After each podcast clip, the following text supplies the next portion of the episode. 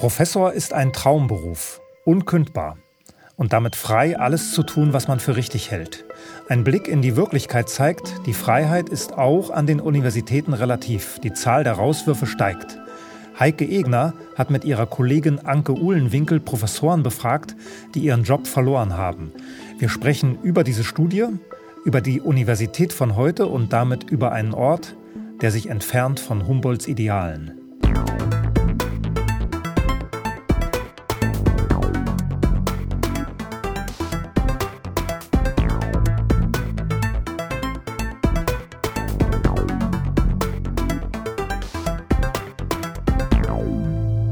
Im Gespräch. Herzlich willkommen, Heike Egner. Vielen Dank für die Einladung. Bevor wir beginnen, stelle ich Sie kurz vor. Heike Egner hat viel ausprobiert, bevor sie sich für die Wissenschaft entschieden hat. Eine Ausbildung als Rechtsanwaltsgehilfin, Arbeit in Buchverlagen, Managementseminare, ein Publizistikstudium – Medienforschung beim ZDF. Ihre akademische Laufbahn beginnt Heike Egner mit Mitte 30 am Geografischen Institut der Uni Mainz, etwas, was heute in diesem Alter undenkbar wäre. Der Rest ist dann allen vertraut, die sich mit Unikarrieren beschäftigen. Ein Preis für die Dissertation, ein Preis für die Habilitation, Vertretungsprofessuren, Gastprofessuren. 2010 dann endlich ein Ruf nach Klagenfurt, wo Heike Egner von 2011 bis 2018 das Institut für Geographie und Regionalforschung geleitet hat. Im Mai 18 wurde ihr fristlos gekündigt an einem Freitag mitten im Semester. Es gab ein paar Medienberichte über kantige Führungskräfte und Mobbing-Anschuldigungen ohne Absender. Es gab eine Klage gegen die Universität, die Heike Egner im Frühjahr 23 in zweiter Instanz verloren hat, nach fünf langen Jahren. Und es gibt eine Studie, konzipiert und ausgewertet von Heike Egner und Anke Uhlenwinkel, die zeigt, dass das kein Einzelfall ist. Frau Egner, wann wussten Sie, dass Sie Professorin werden wollten? Eigentlich nie. Ähm, ich komme aus einem Elternhaus, wo mir das nicht in die Wiege gelegt ist. Also der Professorenwunsch, der war nie vorstellbar, selbst im Studium noch und auch in der Zeit der Promotion war das so fern, Professorin werden zu können, zu wollen, na, zu können, so dass ich das gar nicht wollen wollte. Was haben Ihre Eltern beruflich gemacht? Mein Vater war selbstständiger Bäckermeister mit einer kleinen privaten Bäckerei und einem Lebensmittelladen dazu. Meine Mutter ähm, mithelfende Familienangehörige. Einem, die Bäckerei war in einem kleinen Dorf.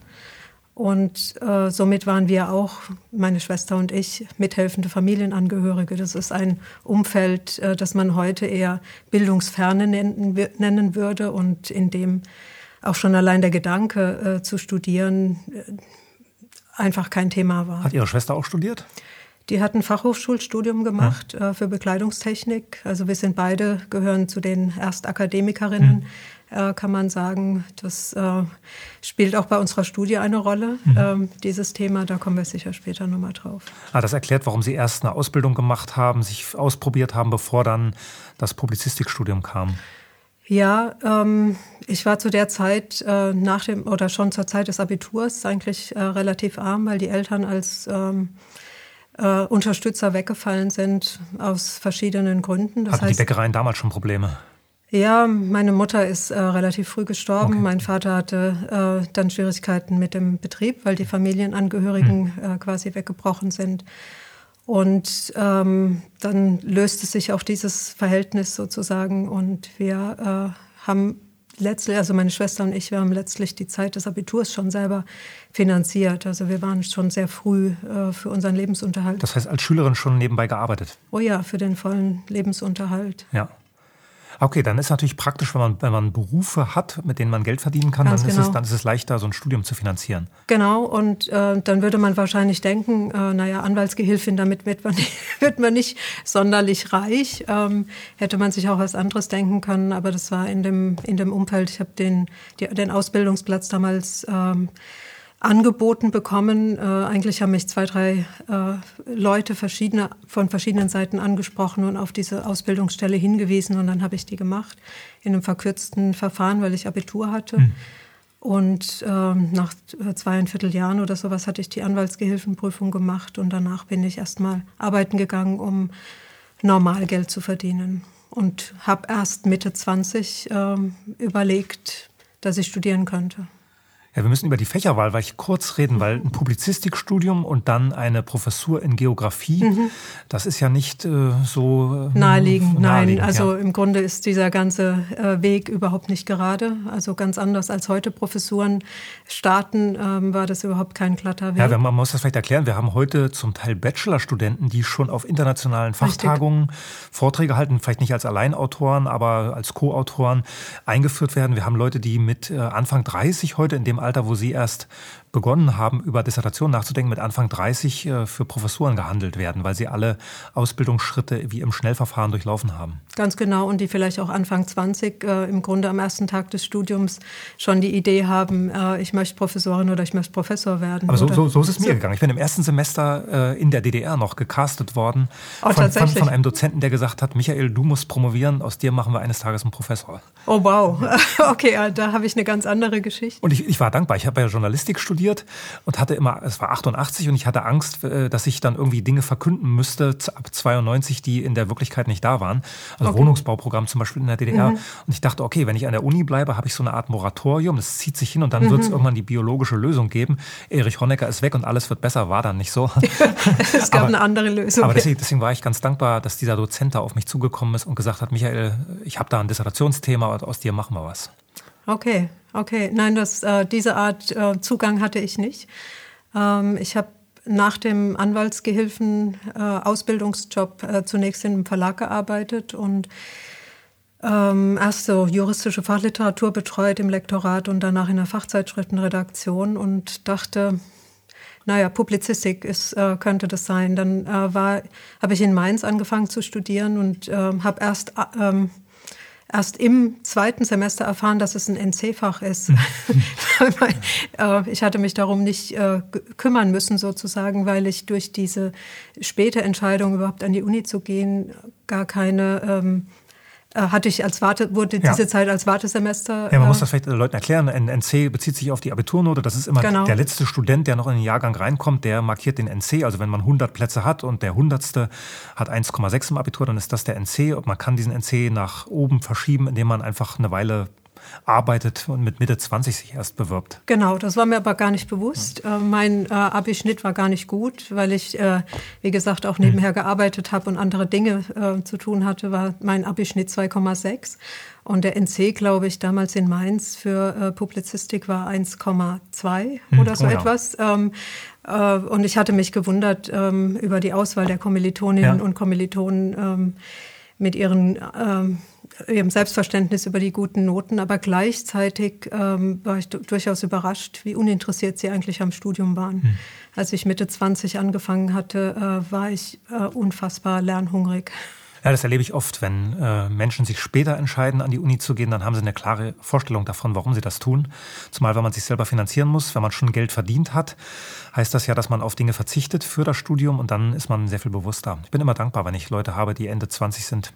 Ja, ja, wobei mit dem Ziel, ich dachte auch, ich bin ganz zielstrebig und ich mache das in der kürzestmöglichen Zeit. Also zielstrebig ist gar nicht der Punkt. Also die, die Leute stellen Fragen, andere Fragen, ganz als, genau. als das die 18-jährigen Abiturienten tun. Ganz genau. Ähm, ja, und für mich war ähm, für mich war das großartig an der Universität diese Vielfalt ähm, äh, von Möglichkeiten, die man damals noch hatte. Hm. Heute ist das ja äh, mit Bachelor, Master äh, deutlich eingeschränkter, aber zu, da, zur damaligen Zeit äh, konnte ich all meinen Interessen nachgehen. Und das, äh, ich äh, glaube, ich habe zehn verschiedene Fächer, äh, zwei, drei Semester studiert. Ah ja, und da schon auch in die Geografie dann reingeschnuppert. Genau, das war mein Nebenfach. Also, okay. äh, aber erst sehr spät äh, wurde das, wurde die Geografie Nebenfach, weil das mir immer als zu einfach erschien. Also das ist mir nicht schwer gefallen, Geografie äh, als Studium und es kam no, noch einfacher als Publizistik.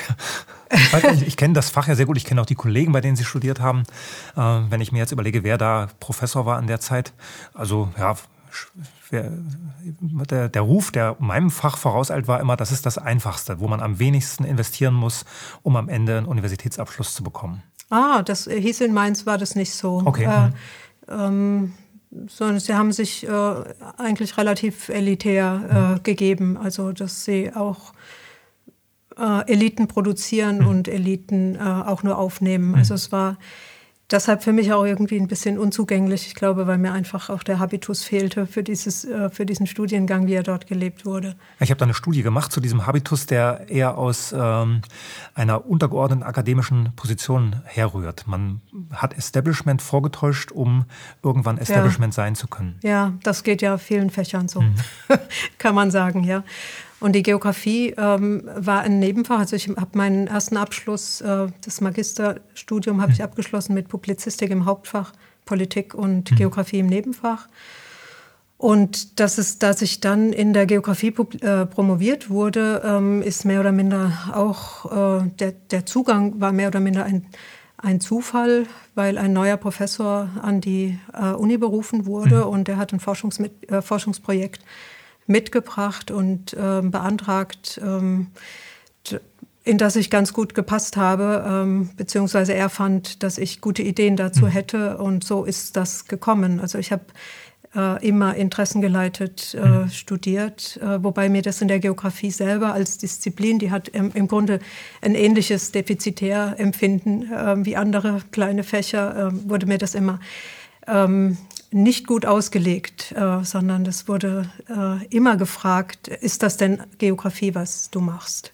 Ich, ich, erwähne vielleicht, worüber Sie promoviert haben, das, ohne dass wir das jetzt vertiefen, äh, fand, weil ich es sehr spannend fand, über die Sportlandschaft in Moab, Utah. Mhm. Fand ich deshalb, deshalb spannend, weil ich da auch mal ein paar Tage Urlaub gemacht habe und ganz neidisch geworden bin, dass man das als Dissertationsthema haben kann. Aber jetzt spätestens nach der Promotion äh, ist es ja eine bewusste Entscheidung, an der Universität zu bleiben. Man geht ja diesen Weg zur Habilitation nicht, wenn das nicht eine Option ist. Deshalb meine Frage, was hat Sie gereizt an der Universität? Was war besser als beim ZDF, als im Lektorat, als im Anwaltsbüro?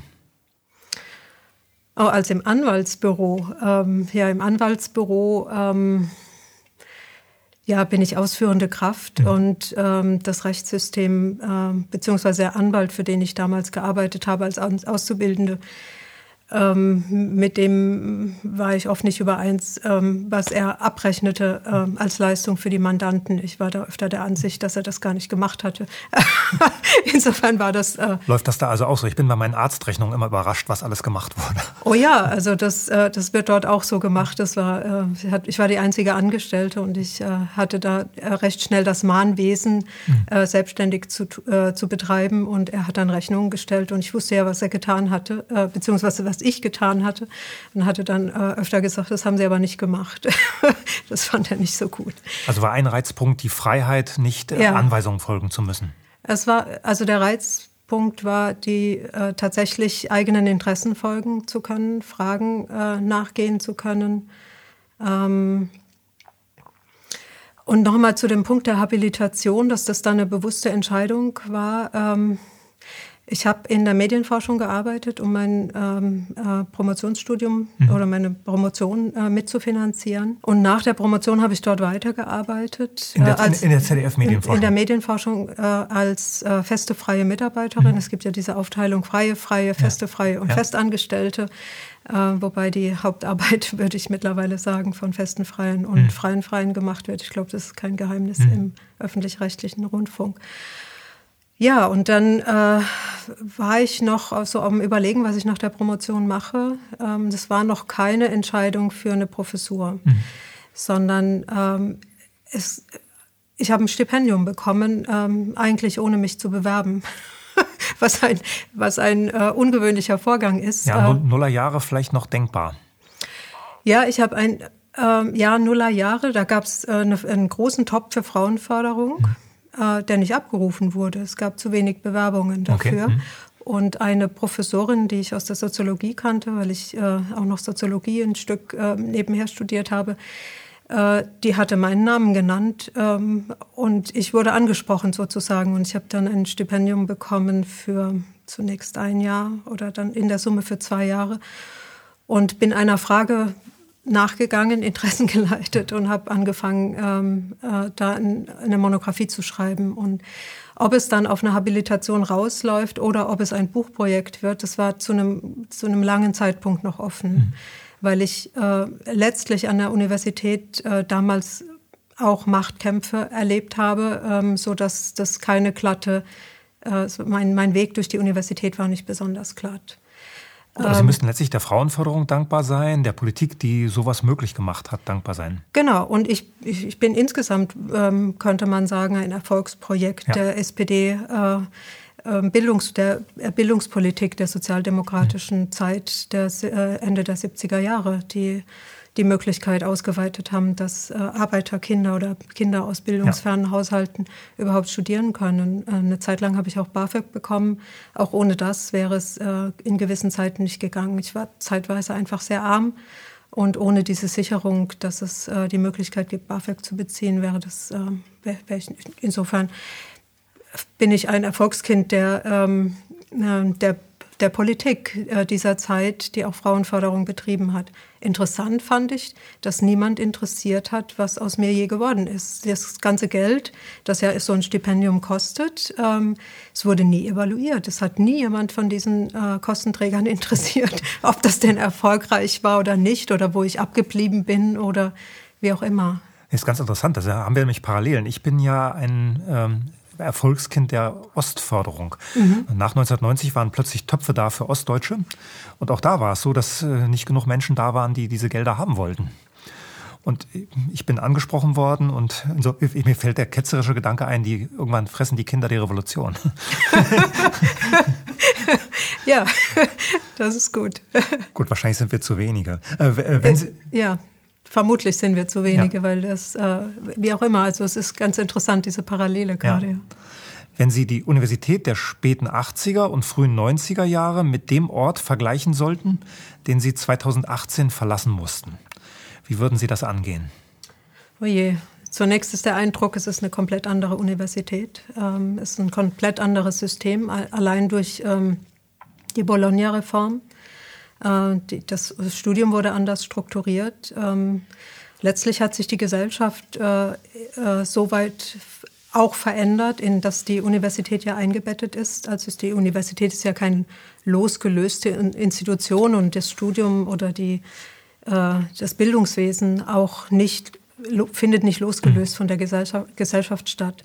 Insofern sich, hat sich die Gesellschaft verändert und, und damit auch die Universitäten. In der Zwischenzeit wurden ja die Universitäten in die sogenannte Autonomie entlassen ähm, was ähm, erstmal gut klingt, weil, weil es vermeintlich den Universitäten die Möglichkeit gibt, äh, nach ihrer Eigenlogik zu funktionieren. Aber gleichzeitig haben, sich, haben meines Erachtens die Universitäten ihre Eigenlogik aufgegeben, indem sie sich ähm, letztlich, äh, naja, da haben Sie auch zuge, zugeforscht, äh, auch unterworfen haben der Politik und dem Geld letztlich. Gut, der Schlagwort Autonomie bezieht sich auf die Politik. Äh, ich bin noch berufen worden vom Minister in Bayern mhm. 2002. Damals musste jede Studienordnung von der Politik genehmigt werden. Mhm. Mittlerweile gibt es dafür Agenturen, die mhm, sogenannte genau. Akkreditierungsverfahren machen. Die Hochschulen berufen die Professoren selber. Das ist diese Autonomie, äh, von der Sie gesprochen haben. Also die Idee, dass die Hochschule wie so eine Art Wirtschaftsunternehmen funktioniert und angeblich nicht mehr mehr von der Politik kontrolliert wird. Angeblich, ja, genau. Da kommen wir sicherlich nachher noch weiter, noch, mhm, noch mhm. weiter dazu. Schlagwort Bologna müssen wir wahrscheinlich auflösen für Leute, die sich mit Universitäten nicht auskennen. Das liest man und hört man in Nachrichten, weiß aber oft nichts damit zu verbinden. Was, auf welche Punkte haben Sie jetzt, welche Punkte hatten Sie im Hinterkopf, als Sie gesagt haben, Bologna hat die Universität verändert? Ähm, nun ja, es, äh, das ganze Studien, äh, der ganze Studienaufbau wurde ähm, verschult. Das äh, ist eine Reform gewesen, das, äh, das versucht, äh, die Bildungsabschlüsse in, in, äh, in europäischen Ländern vergleichbar zu machen. Das heißt, die. Das war das Propagandaargument, um das, das durchzusetzen. Das, ja. das, das stimmt, das Propagandaargument, um es durchzusetzen. Aber damit wurde äh, jede Lehreinheit, jedes, äh, jeder Lernschritt ähm, äh, in einem Curriculum, in einem Studienplan bepreist mit einem sogenannten ECTS, also ja. einem äh, Kreditpunktsystem. Äh, es wurde also bewertet, wobei auch das nicht europäisch, im europäischen Vergleich gleich bewertet ist. Äh, zum Beispiel zwischen Österreich und Deutschland sind für ein äh, ähm, ECTS sind fünf Stunden Arbeit Unterschied. Hat Österreich ja? 25 Stunden und Deutschland 30? Oder sind die Österreicher? Umgekehrt. Ah, die Österreicher brauchen länger. Nein, in, in Österreich sind es 25 Stunden. Ach, doch, sind die ja, schneller. Okay, ja. Genau, sind fünf, also weniger Stunden, die äh, äh, abgeleistet werden müssen als in Deutschland. Und in anderen Ländern gibt es auch äh, also unterschiedliche Bewertungen für ein ECTS. Es wird also nicht der Inhalt bewertet, also das, was ähm, ähm, irgendwie jetzt ähm, fachlich, sachlich zu bewerten wäre, sondern die Zeit, die man äh, mit einem Lerninhalt verbracht hat. Äh, das ist das eine, dass es ähm, bepreist wird, was die Studierenden dazu bringt, ähm, eigentlich nur noch das zu machen, wofür sie ECTS erhalten. Ja, das, was Sie, das, was Sie gemacht haben, viele Fächer ausprobieren, sich überall umhören, auch mal einfach Dinge sausen zu lassen, die einem nicht gefallen und nicht zu Ende zu bringen, das ist heute dann, schwer möglich, weil man dann Arbeits- und Lebenszeit vergeudet hat nach dieser Logik. Nach dieser Logik ähm, äh, vergeudet man äh, andauernd Zeit. Ja. Äh, alles, was keinen, kein ECTS bekommt, mhm. keinen Punktwert bekommt, äh, ist unnütz und äh, bringt nicht weiter. Das, äh, das hatte Auswirkungen auf die, Studier auf die Studenten und hat auch auf, Auswirk massive Auswirkungen auf die Lehre, äh, weil letztlich jetzt auch äh, im Grunde jede Lehrveranstaltung mit irgendeiner Prüfung abschließen muss. Äh, früher war es so, dass man Vorlesungen besucht hat oder ähm, besucht hat, weil sie interessant waren. sie wurden nicht mit einer Prüfung abgeschlossen. Man konnte hingehen oder auch nicht. Und wenn der äh, der Dozent gut war und das äh, gut gemacht hat, dann war die Vorlesung auch voll und sonst war sie leer. Heute sind die Vorlesungen, müssen besucht werden. Es wird äh, teilweise sogar darauf äh, Wert gelegt, die Anwesenheit zu kontrollieren, mhm. was ich absurd finde äh, in diesem Format. Ähm, es ist also äh, viel verschulter. Es ist eng.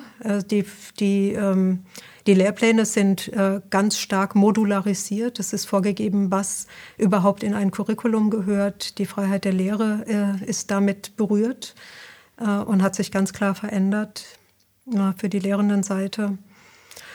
Ja, und die Autonomie der Universitäten ähm, hat auch die interne Struktur der Verfasstheit der Universitäten äh, stark verändert, weil den äh, Präsidien, den Hochschulleitungen einfach mehr, mehr Machtbefugnisse mhm. gegeben wurden. Ähm, es gibt einen ähm, äh, Christian Scholz, der, ähm, der äh, ein Wirtschaftswissenschaftler, der sich auch mit äh, der Bildungseinrichtung und Universitäten beschäftigt hat, äh, der konstatiert einen Übergang durch die Bologna-Reform von eigentlich so einer Universität der ähm, der Föderali des, des Föderalismus gelebt, gelebt hat, also fakultärer Föderalismus, ähm, äh, zu heute einem präsidialen Feudalismus, also im Grunde eine, eine Rückkehr zur mittelalterlichen Gutsherrenart äh, in der Leitung, Leitungsebene der Universitäten.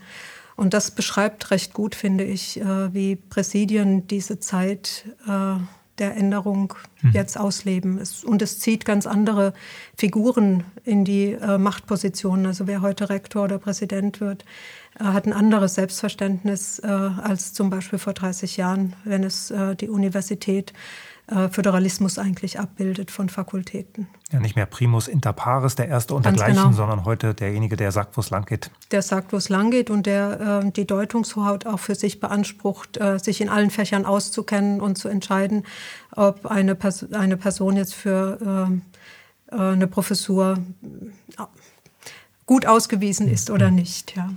Was ist für Sie gute Wissenschaft? Gute Wissenschaft ist für mich ähm, unabdingbar mit dem, mit dem Grundzweifel meiner eigenen Gewissheit verbunden. Also gute Wissenschaft braucht immer die Überlegung, ähm, woher weiß ich, was ich weiß. Mhm. Und sobald ich eine Erkenntnis gewonnen habe, äh, ist das ein gutes Gefühl, weil man was verstanden hat. Äh, aber es ist nicht das Ende der Fahnenstange und auch die größte Gewissheit ähm, wird oder kann morgen äh, durch eine andere Erkenntnis ersetzt werden. Und das ist eine, eine, Hürde, finde ich, für uns Menschen, uns dauernd selbst so in Frage zu stellen. Wir ähm, wollen gerne Gewissheit über die Welt haben. Und insofern ist Wissenschaft, ähm, glaube ich, schon etwas, was man wirklich trainieren muss, diese, ähm, diese Skepsis in sich selber immer auch fortzuführen. Und das äh, muss man nicht immer in sich selber tun, sondern dafür sind ja Kollegen da, mhm. äh, die andere Meinungen haben und zu anderen Ergebnissen kommen. Und das ist für mich Wissenschaft, der lebendige Austausch von äh, guter Wissenschaft, also äh, methodisch gut äh, durchgeführter Forschung, ähm, die dann im in der Diskussion und in der Debatte ähm, versucht weiterzukommen, zu weiterer Erkenntnis zu gelangen. Ich habe auf, dem, auf der Fahrt hierher habe ich einen Vortrag gehört von Michael Esfeld, Wissenschaftsphilosoph in Lausanne, und der hat den Begriff geprägt disziplinäre Skepsis oder genau. disziplinierte Skepsis, disziplinierte ja, genau. Skepsis. Mhm. Das führt dann weg von uns Menschen, die uns, äh, die sich permanent selbst in, äh, in Frage stellen müssen, sondern äh, verweist auf Strukturen, verweist auch auf Vielfalt in der Struktur, unterschiedliche methodische Zugänge, unterschiedliche theoretische, auch persönliche Zugänge, Menschen, die aus eher einfachen mhm. Verhältnissen kommen wie Sie, Menschen, die aus dem Osten kommen wie ich, Menschen, die äh, seit drei Generationen äh, Professoren im, in der Familie haben, die natürlich jeweils anders auf die Wirklichkeit schauen und in Frage stellen, was die Kollegen gemacht haben. Das mhm. wäre diese disziplinierte Skepsis oder man könnte sagen organisierte Skepsis. Ja, die, ähm, die, die Struktur muss das tragen. Ähm, gleichwohl braucht es Menschen, die ähm, die nicht nur ähm, in, de, in der Lage sind, sondern das auch wollen, die das erlauben, äh, den Zweifel und das permanente in Frage gestellt werden erlauben und sich nicht abschotten und sagen, äh, ich habe einen Sonderzugang zur Wahrheit oder gar die Wahrheit ist ähm, ähm, der liegt im Konsens. Also je mehr quasi so eine Art Abstimmungs-Wahrheitsfindung, äh, je mehr äh, 97 Prozent der Forscher sagen. genau. Äh, genau dann, ähm, dann sind wir, also für mich ist mittlerweile, wenn solche Äußerungen kommen, äh, es gibt einen Konsens unter Wissenschaftlern oder 99, dann sollte man, sofort, dann sollte man zweifeln, ja. Äh, erstens zweifeln und dann habe ich, hab ich eigentlich die Gewissheit, dass wir äh, massiv auf dem Holzweg sind, mhm. weil es äh, kann mich in der, wenn ich die Wissenschaftsgeschichte angucke, gibt es meines, meiner Kenntnis nach keine einzige Erkenntnis, die äh, alle Zeiten überdauert hätte, die heute noch so wäre. Das ist immer die spannende Frage. Was sind die Irrtümer der Gegenwart? Wir leben ja in, in dieser Zeit der Gewissheiten. Wir haben viele Dinge so oft gehört, dass wir gar nicht mehr bereit sind, daran zu zweifeln. Und trotzdem wissen wir, dass in drei Generationen die Leute über uns lachen werden. Ähm, ich fürchte noch nicht mal in drei Generationen, hm. sondern das Gut, wird man, manche, manche lachen schon heute. manche lachen schon heute, das ist richtig. Ja, das ist ähm, ähm, ein merkwürdiges Wissenschaftsverständnis heute. Wie muss die Universität organisiert sein, dass solche Menschen, wie Sie sie gerade beschrieben haben, ähm, mit größerer Wahrscheinlichkeit auf Professuren kommen? Wie muss die Universität organisiert sein, damit organisierte Skepsis möglich ist? Ui, das ist eine große Frage, weil es äh, letztlich die Systemfrage stellt und ähm, wir dann eigentlich schon auf ähm, auf Gesellschaft gucken müssen, äh, weil Universitäten nicht im, Los im luftleeren mhm. Raum passieren. Mhm. Äh, und insofern müssten wir zunächst darüber eine gesellschaftliche Debatte haben, wofür wir Wissenschaft wollen. Mhm. Äh, wofür leisten wir uns Wissenschaft? Äh, was, was, wollen wir, äh, äh, was wollen wir wissen von der Wissenschaft? Weil Wissenschaft hat ja erstmal zwei unterschiedliche, zumindest zwei unterschiedliche Begründungen, dass man sie durchführt. Das eine ähm, kann sein Grundlagenforschung. Wir wollen die Welt verstehen, mhm. und zwar so viel wie möglich und so tief wie möglich.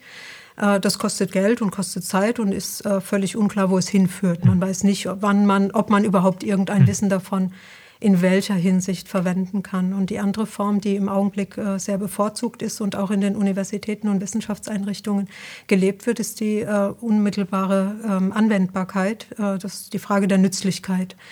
Ähm, sie soll das Leben von Menschen verbessern. Und bei der Frage der Nützlichkeit kommen wir dann sofort zu der Frage, für wen? Weil man kann ja nicht ähm, Nützlichkeit für alle, das wäre ein schönes Ideal, aber das, äh, das äh, geht ja nicht, weil wir sind alle so unterschiedlich und in unterschiedlichen Gegebenheiten und Situiertheiten, dass ähm, eine vermeintliche Lösung für alle ähm, einfach nicht gegeben ist. Also die Anwendbarkeit ist ähm, immer für, für, für jemand Bestimmtes und in der Regel für den, der bezahlt. Klar, bei Nützlichkeit gehen wir weg von Wahrheit, von richtig versus falsch und hin zur Moral. Gut.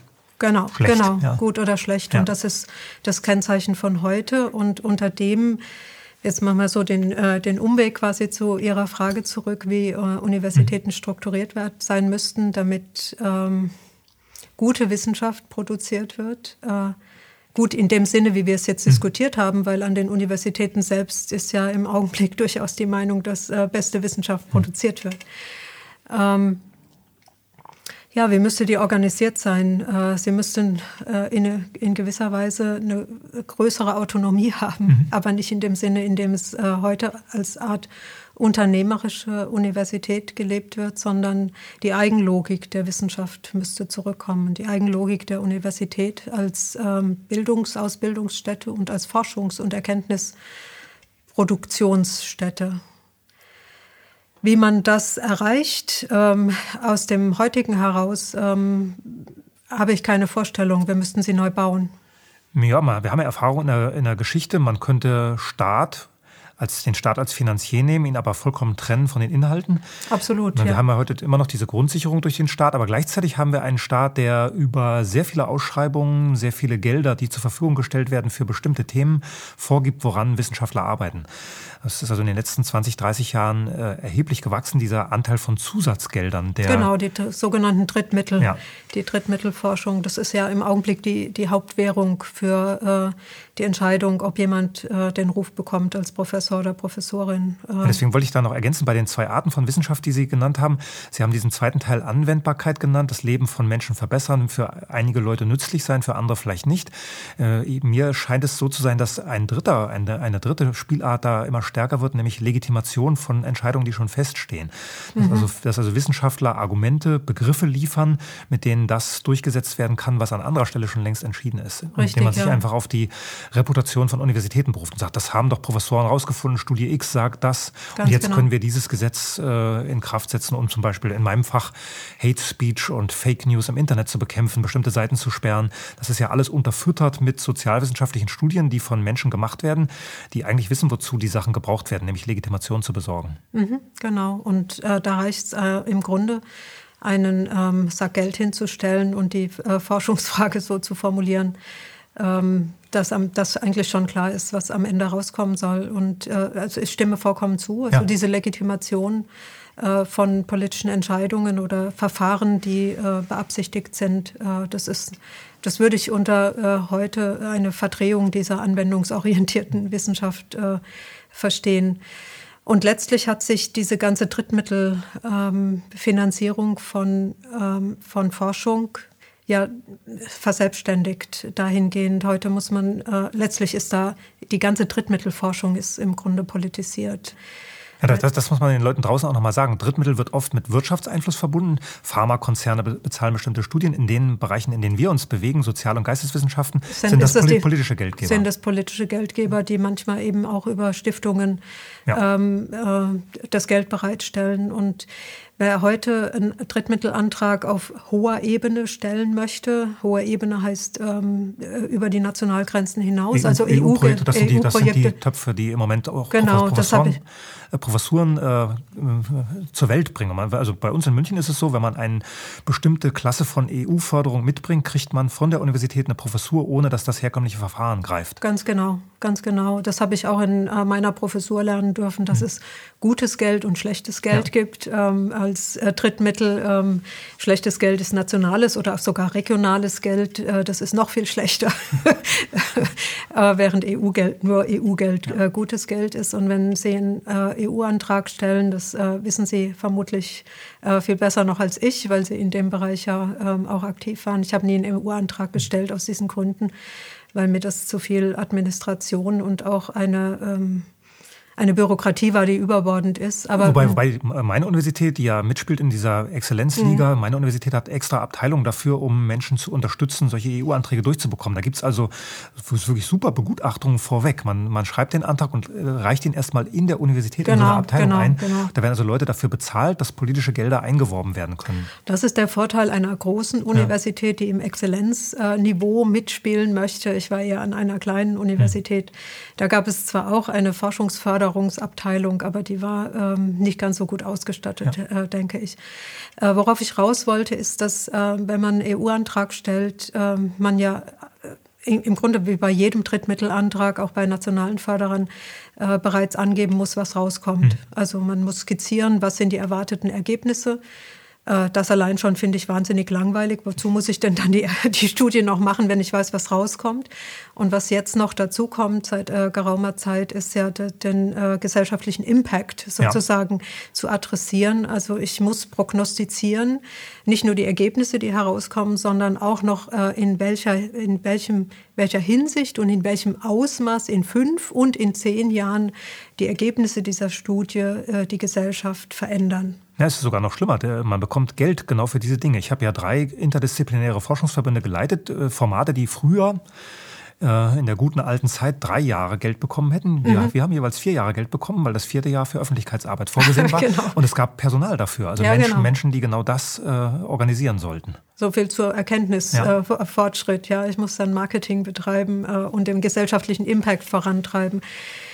Ich fand das immer uninteressant. Diese, äh, also ich ähm, wollte gerne ergebnisoffen forschen. Das ist mit, äh, Sie fragten vorhin nach, was ist Wissenschaft äh, für mich? Ähm, Sie muss ergebnisoffen sein und äh, Forschung zu betreiben. Das kann man natürlich machen, das ist auch legitim, äh, wenn man das unbedingt möchte. Äh, aber das sind äh, für mich keine spannenden Themen und sie dienen eben äh, weitgehend zur Legitimation von anderen Interessen. Solche, solche Forschung dient äh, zur Legitimation politischer Entscheidungen oder um um eine bestimmte Dynamik voranzutreiben. Ja, das führt schon zu der Frage, wie Sie den Professorenberuf interpretiert haben, weil man als Professor ja eine Art eierlegende Wollmilchsau ist. Man muss Studenten betreuen, Publikationen und Konferenzen, äh, also Publikationen vorlegen, Konferenzen besuchen, man muss Gelder und Personal verwalten neuerdings halt auch in die Öffentlichkeit gehen.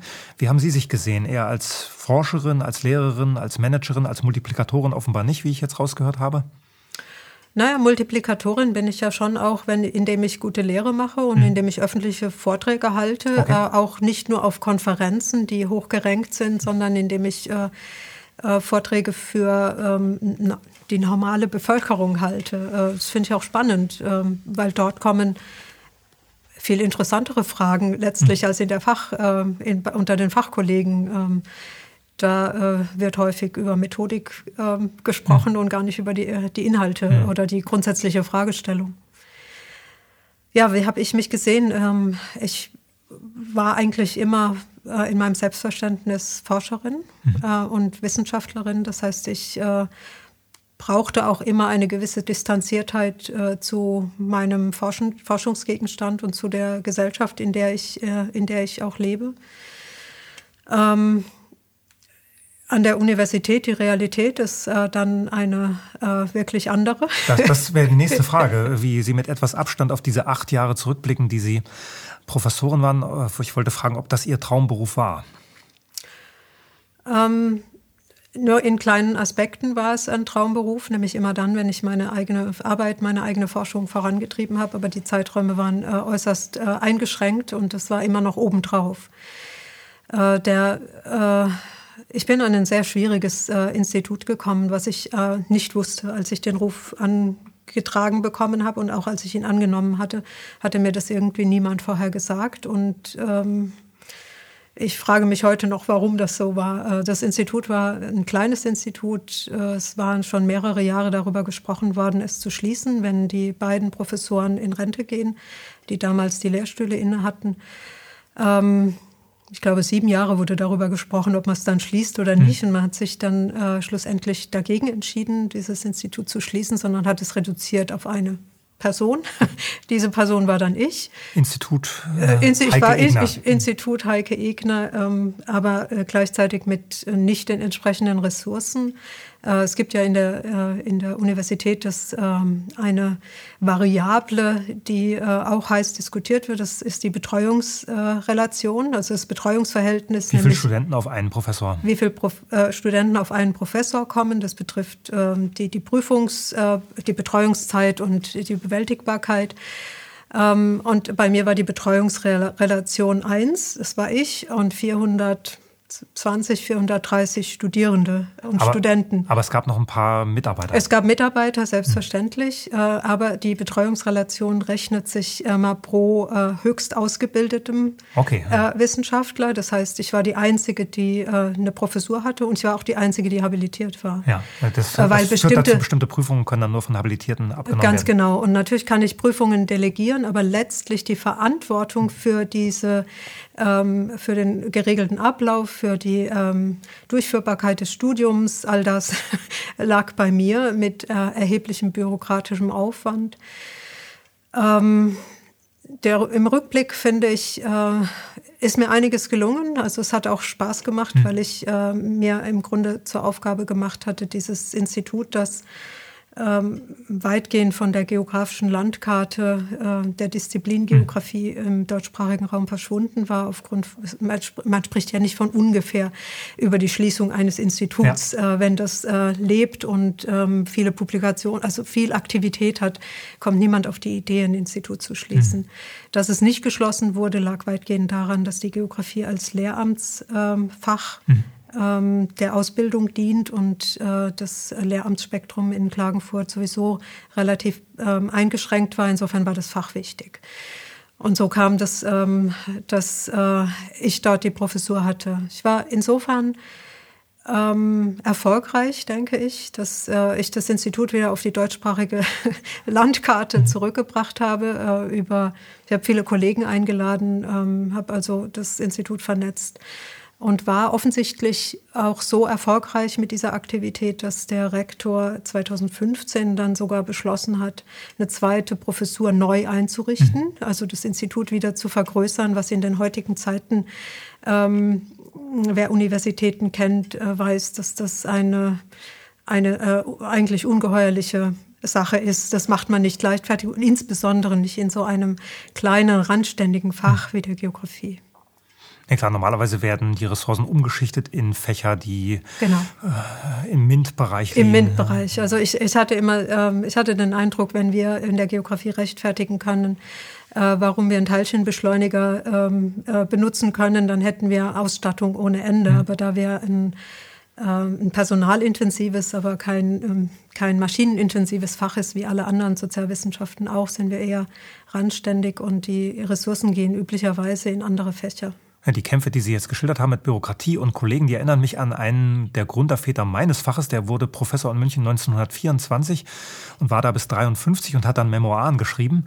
Und der Satz, der mir da hängen geblieben ist, lautet, ich hoffe, dass ich ihn richtig hinkriege, als Gott den Professor erfunden hat, schuf der Teufel den Kollegen. Ganz genau, das ist ein Spruch, den ich kenne, ja.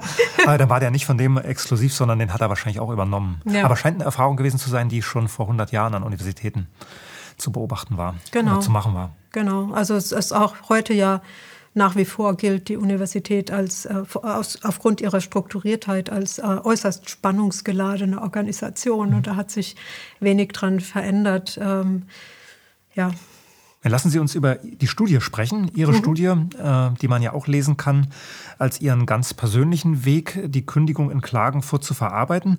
Wenn Sozialwissenschaftler ein Problem haben, so mache ich das zumindest, ja. dann, dann gehen sie ins Feld und suchen nach Mustern. Wie sind Sie mit Ihrer Kollegin Anke Uhlenwinkel vorgegangen? Ja, letztlich war das auch unsere Motivlage, erstmal äh, die Situation zu verstehen und zu bewältigen, weil, äh, äh wie Sie schreiben äh, oder wie Sie sagen, ähm, als Wissenschaftler ähm, ist das die Herangehensweise.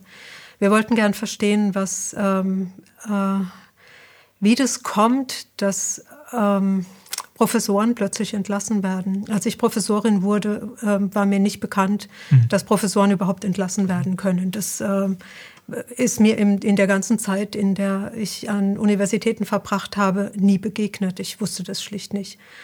Äh, zum ersten Mal Kenntnis davon hatte ich erhalten, dass in, als an meiner eigenen Universität äh, drei Jahre vor mir schon einmal eine äh, Kollegin entlassen wurde, äh, interessanterweise an der gleichen Fakultät mhm. und interessanterweise mit dem fast äh, wortgleichen oh ja, Vorwurf. Da, da gab es ja? schon ein Muster. Es, es gab da schon ein Muster und in dem Jahr, in dem ich entlassen wurde, 2018, wurden, ist das erste Jahr, dass äh, mehrere Professoren und Professorinnen, vor allen Dingen, es waren vor allen Dingen Frauen äh, in dem Jahr äh, in Deutschland, Österreich und der Schweiz entlassen wurde. Und ich habe äh, durch die eigene Erfahrung kriegt man ja eine andere Brille für die Oberflächenphänomene der Gesellschaft sozusagen. Ähm, und ich habe äh, die, die, anderen, äh, einige der anderen kennengelernt.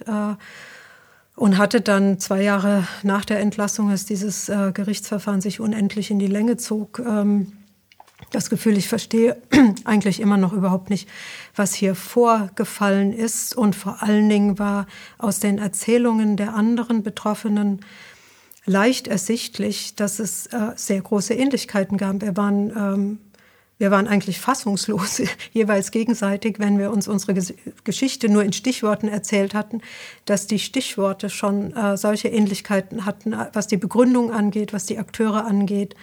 Äh, zum Beispiel einer äh, der äh, äh, ersten und ganz berühmten Fälle an der ETH Zürich ist ja nun eine Elite-Universität. Noch teurer als meine Universität. Äh, genau, wird also als eine der, ist eine der besten Universitäten in Europa, wenn nicht gar der Welt, ähm, äh, verstanden. Ähm, wir hatten fast wortgleich uns die Geschichte erzählt. Bei ihr war es der Ombudsmann, bei mir der Betriebsrat, die irgendwie eine Rolle spielten. so eine Ähnlichkeit, die, äh, die, die völlig irritierend war. Und wir haben dann beschlossen, ähm, systematisch vorzugehen, wie man das in der Sozialwissenschaft mhm. macht. Äh, Haben Sie so auch Anke Uhlenwickel kennengelernt? Ich habe gelesen, dass sie ist ja jetzt Professorin, aber ist 2013 in Potsdam nicht entfristet worden.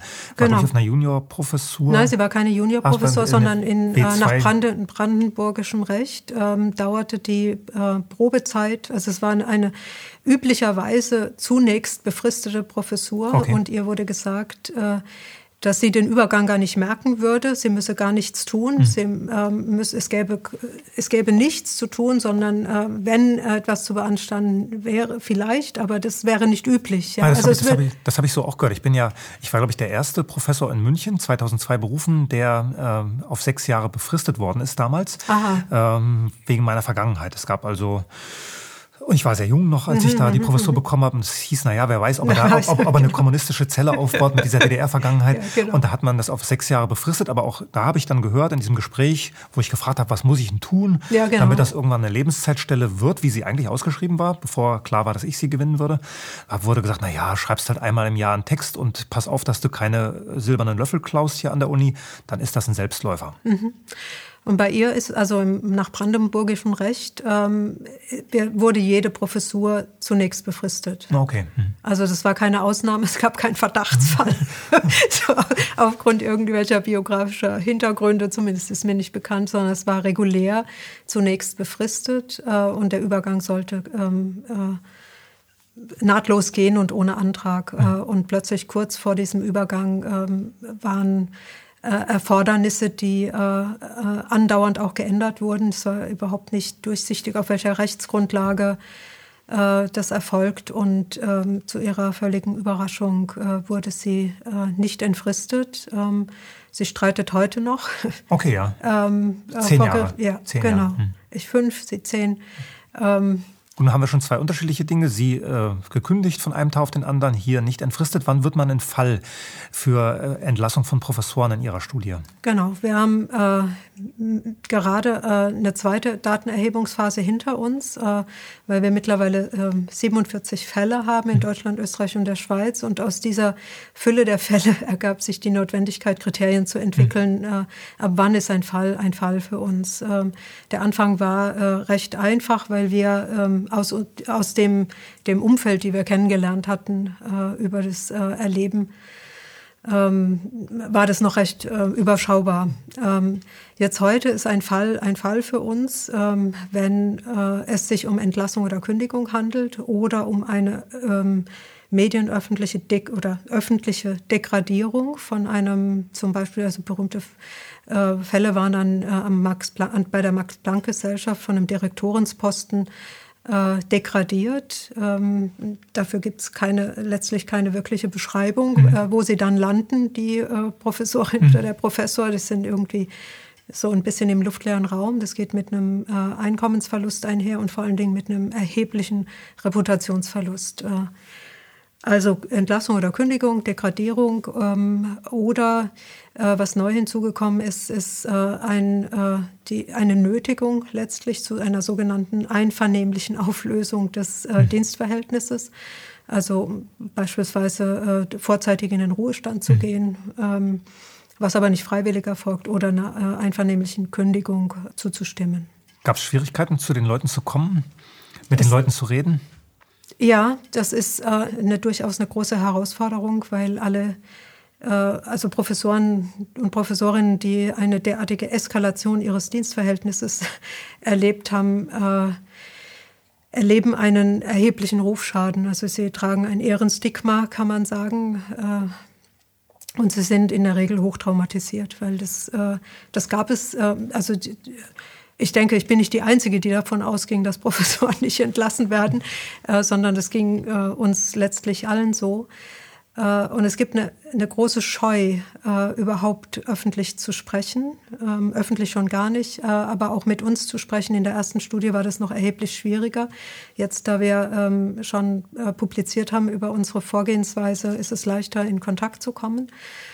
Mm, aber es besteht eine große Angst äh, einer Retraumatisierung und einer Restigmatisierung. Und letztlich ist es auch ähm, eine solche Eskalation des, äh, des, der, des Berufs der Professorin oder des Professors bedeutet faktisch ein Berufsmord, weil es die gute Währung äh, eines jedes Professors oder Professorin ist, ist der eigene Name. Ah, daher, ich habe mich gewundert über diese harte Formulierung in den Texten, Berufsmord. Äh, war auch ein neuer Begriff für mich. Äh, das ja, ich hab, habe mich irgendwann versprochen, ich wollte eigentlich Rufmord sagen und ah. sagte Berufsmord. Ähm, und dann dachte ich ja, eigentlich stimmt es so, weil äh, äh, Anke ist, Anke Uhlenwinkel ist im Augenblick die einzige, die nochmal eine Professur bekommen hat. Ähm, auch nur befristet, aber immerhin, ja, nach acht Jahren. Ja, um diese öffentliche Degradierung vielleicht auch noch plastisch zu machen. Stefan Homburg, mit dem ich ja hier am Tisch auch gesprochen habe, über Stefan Homburg stand in der Süddeutschen Zeitung im Mai 2020 die Überschrift, ein Artikel über ihn war überschrieben worden mit dem Titel Professor Doktor Verschwörung. Genau. Und ich habe ja äh, im Spiegel im Mai 23 die Überschrift bekommen, Professor Dr. Kokolores. Hat jetzt aber nicht zu einer Traumatisierung geführt, sondern ich war eher überrascht, dass der Spiegel zwei Seiten für mich äh, reserviert und habe mir das gleich aufgehoben für mein, für mein Museum.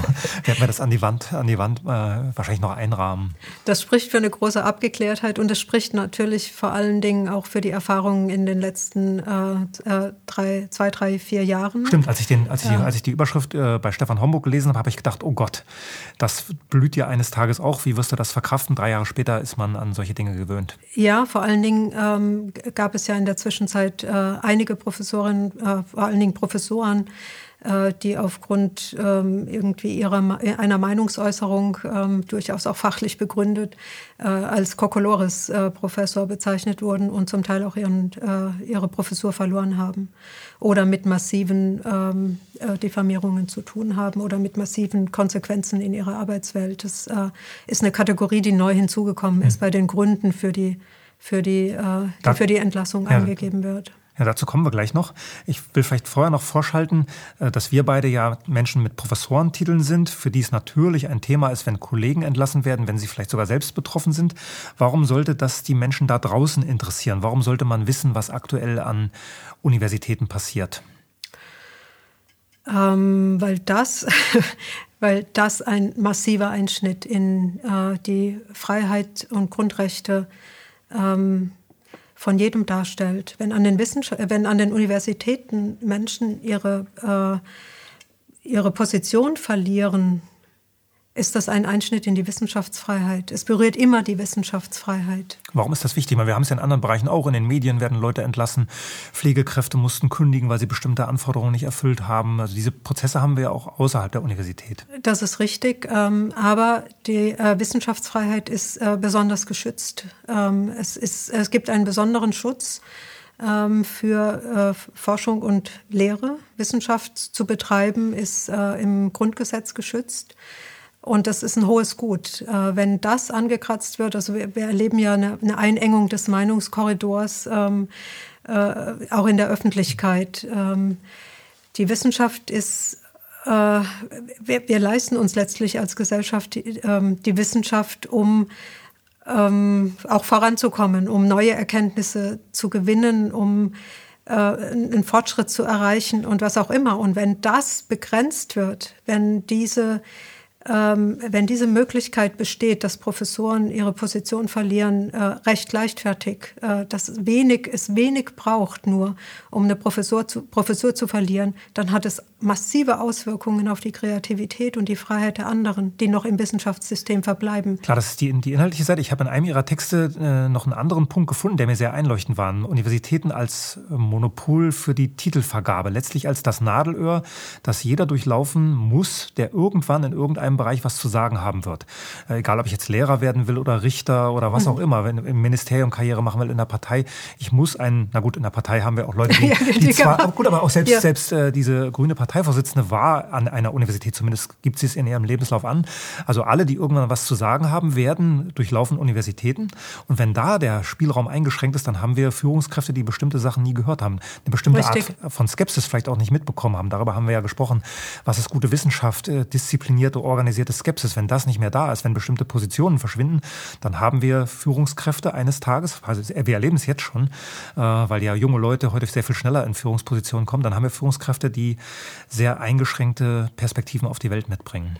Ja, und das ist, äh, das ist aber ja nicht erst im Gang, seitdem äh, Professoren entlassen werden. Also nee. so verstärkt seit 2018 werden sie entlassen, ähm, sondern das hat ja vorher schon begonnen, äh, weil letztlich äh, äh, was wir vorhin schon gesagt hatten, die Verschulung der Curricula, der, ähm, die, die Einengung dessen, was gelehrt werden darf, äh, alles, was wie soll man sagen, äh, darüber hinausgeht und vielleicht auch ähm, die, Gren die Grenzen der, äh, der Erkenntnis sprengen, des, des bisher gesicherten Irrtums sozusagen der Wissenschaft ähm, berührt äh, und darüber hinaus denkt, in den, ähm, in den glatten Studiengängen gar nicht mehr gelehrt werden darf. Und äh, mir auch durchaus Stud äh, Studenten gesagt haben, sie wollen äh, nur das hören, äh, was ihnen unmittelbar nützlich ist. Mhm. Also so darüber nachdenken, warum es wichtig ist, etwas zu wissen oder warum es wichtig ist, darüber nachzudenken, woher ich etwas weiß, äh, das äh, ist äh, Kokolores, könnte man sagen. Das ist.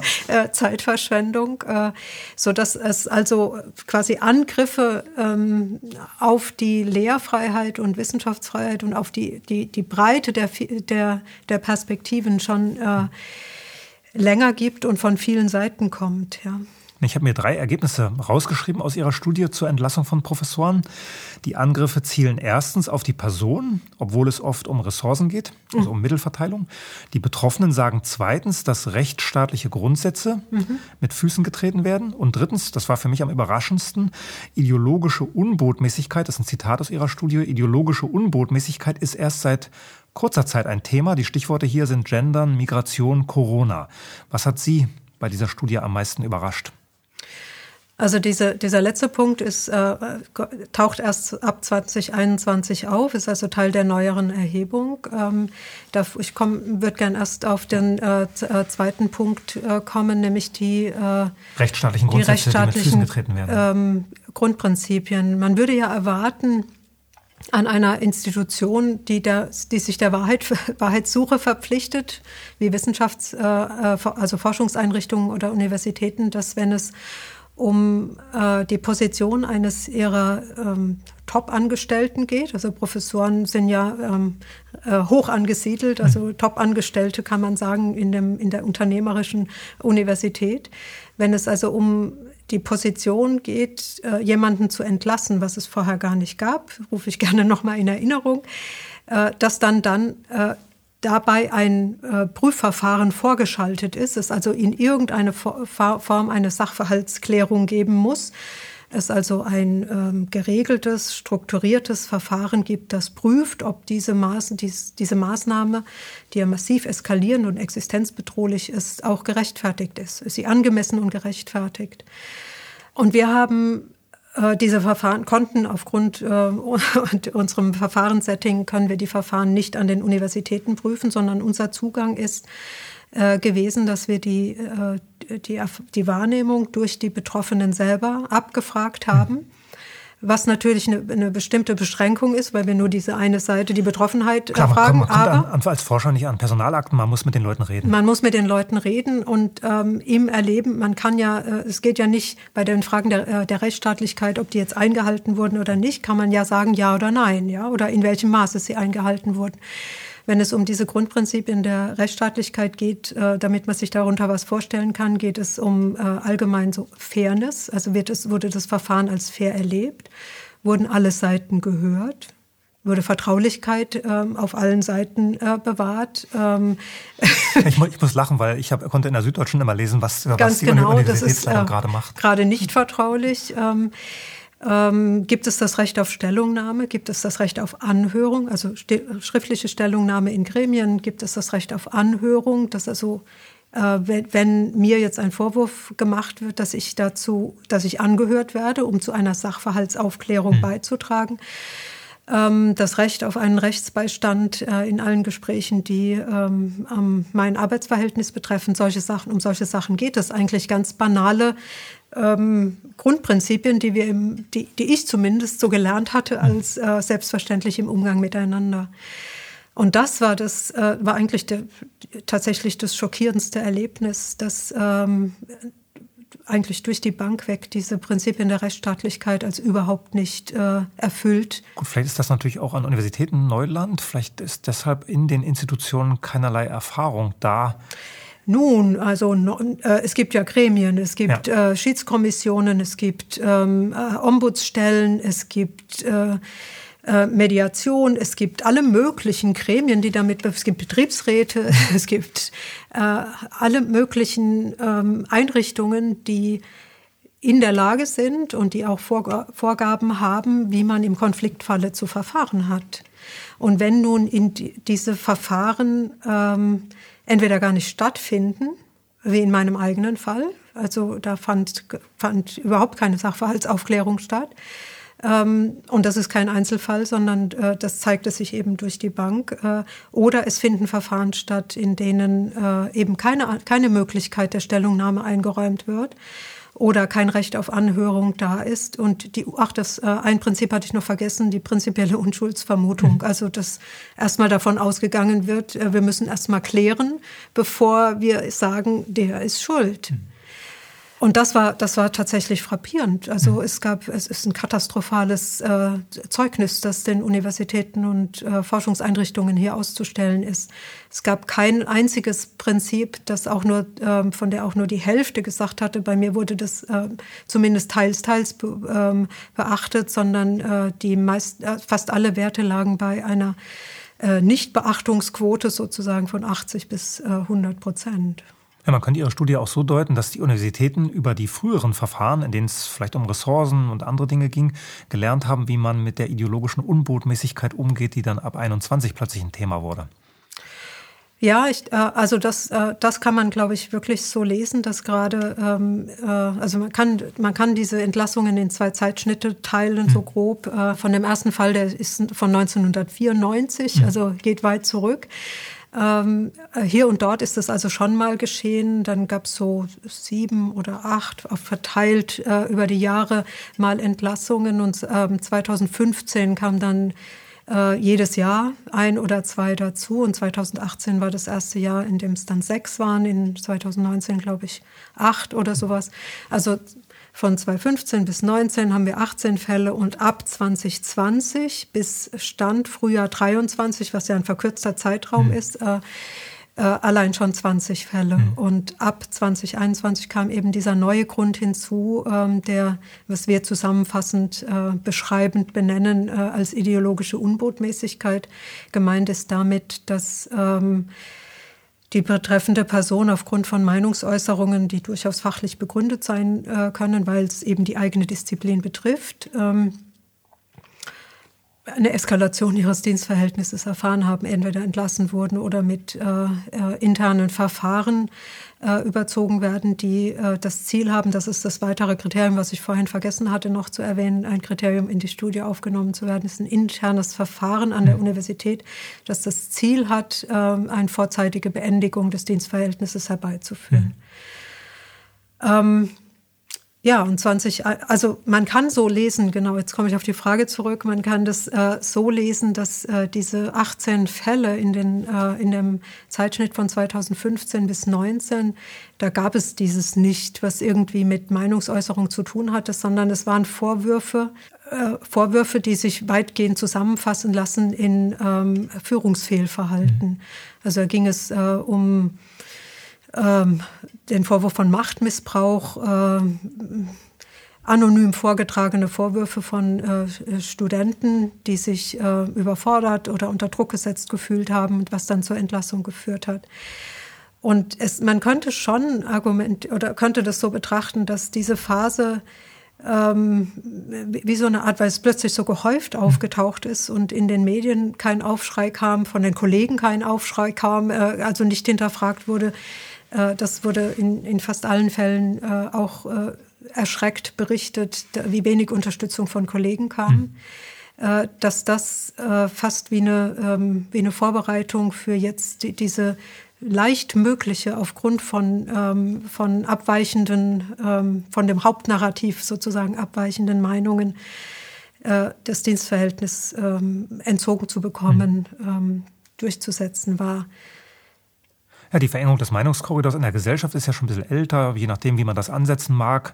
Manche beginnen 2014 mit Ukraine, dann mhm. mit Migration. Klima kommt dann auch schon 18, 19 mit Fridays for Future. Vielleicht ist Wissenschaft auch ein bisschen langsamer als andere Bereiche und braucht ein bisschen, bis dann Forscher mit ihren Ergebnissen in die Öffentlichkeit gehen oder in die Universitätsöffentlichkeit gehen und Skepsis anmelden, Zweifel anmelden. Ja, das glaube ich nicht. Ich glaube, dass es immer äh, Wissenschaftler gab, die äh, ihre Meinung auch gesagt haben. Und das war eine Zeit ja auch noch ähm, äh, durchaus erlaubt. Okay, ja, vielleicht. Das ist es auch, äh, nach wie vor ist es erlaubt. ist ja nicht, die Meinung ist ja nicht überall eingeschränkt. Also der Meinungskorridor ist nur dort verengt, wo es sich um politisch aufgeladene Themenfelder handelt. Mhm. Also Kolleginnen und Kollegen, die in ähm, politisch, äh, politikferneren äh, Feldern sich aufhalten, die dürfen sicherlich noch ihre Meinung sagen. Ob sie das tun äh, in der Wahrnehmung von Professorinnen und Professoren, die ihren Job verlieren, wenn sie lautstark auftreten und nicht äh, dem ähm, sogenannten Konsens entsprechen, äh, das ist dann die andere, die andere Sache, weil es, äh, es hat natürlich den Effekt, wenn medienwirksam äh, Meinung sanktioniert wird äh, und fachliche Expertise ähm, negiert wird, äh, überhaupt etwas sagen zu dürfen, äh, von herausragenden äh, Stimmengebern, dann hat das Auswirkungen auf die Kollegenschaft, die sich plötzlich selber zensiert. Ja, die drei Themen, die Sie da nennen in der Studie, also Gendern, Migration, Corona, sind ja fachübergreifend. Man könnte Klima ergänzen, wenn man bedenkt, wie viele Veranstaltungen an der Universität mittlerweile äh, stattfinden, um dieses Thema zu pushen. Mhm. Äh, auch zum Thema Gendern bekommen wir, bekomme ich als Professor permanent Hinweise, was ich in meinen Lehrveranstaltungen zu tun habe, wo es Zusatzangebote genau. Angebote gibt, wie ich gendersensible und überhaupt sensible Sprache in meinen Lehrveranstaltungen einbauen kann. Genau, Klima könnte man äh, gut dazu nehmen. Wir haben es nicht dazu dazu getan, weil es äh, noch, kein noch Fall es gibt noch keinen Fall und äh, wir intern so als Hypothese nehmen wir mittlerweile die Meldestellen, die es gibt, ja. ähm, die in der Gesellschaft eingerichtet, von der Politik eingerichtet werden, damit äh, Mitbürger und Mitbürgerinnen ähm, Verstöße gegen äh, Meinungs, äh, den, den Meinungskorridor irgendwo melden können. Und soweit ich weiß, gibt es für das Klima, ähm, Klimanarrativ oder CO2 ähm, Narrativ noch keine Meldestelle. Also die, äh, ich kann mir das aber vorstellen, dass die äh, irgendwann eingerichtet wird. Spätestens jetzt wird sie geplant. das kann natürlich sein. Ist es, ist es Zufall, dass zwei Frauen zum Thema Entlassung von Professoren forschen? Vermutlich nicht, weil in dieser ersten ähm, in diesem ersten Zeitschnitt, also als diese Entlassungen äh, Fahrt aufgenommen haben, wenn man so sagen will, waren äh, vorwiegend Frauen betroffen. Ähm, wir hatten auch den Eindruck, dass zunächst äh, das eher ein, ein Thema ist, äh, mit dem äh, eher Professorinnen konfrontiert sind. Zu der damaligen Zeit äh, galt das auch so. Also wenn der Vorwurf Führungsfehlverhalten ist, äh, dann scheinen, scheint es eher Frauen äh, vorgeworfen zu werden. das Geschlechterverhältnis dreht sich dann ab 20, 20 2021 mit dem Vorwurf der ideologischen Unbotmäßigkeit sind weitgehend Männer betroffen.